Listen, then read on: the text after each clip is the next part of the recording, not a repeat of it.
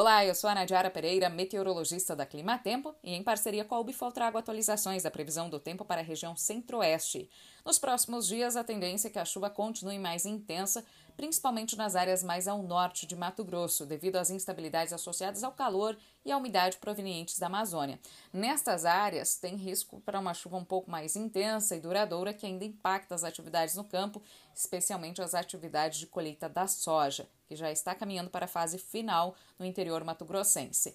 Nas áreas mais ao sul de Mato Grosso, interior de Goiás e Mato Grosso do Sul, grande parte desta semana será marcada por períodos maiores de tempo aberto e temperaturas elevadas, uma condição bem favorável para as atividades de colheita.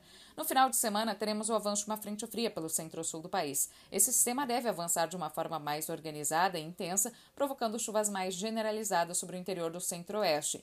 Em Mato Grosso do Sul, a chuva deve ocorrer de forma mais rápida entre a sexta-feira e o sábado, e a partir do domingo a chuva deve chegar também ao estado de Goiás. No decorrer da próxima semana, a chuva se torna mais abrangente, com volumes mais moderados sobre o interior de E também sobre o interior mato-grossense. Nesses dois estados, o mês de abril, inclusive, deve ser marcado por mais umidade do que o normal e, em alguns momentos, as precipitações devem impactar as atividades no campo.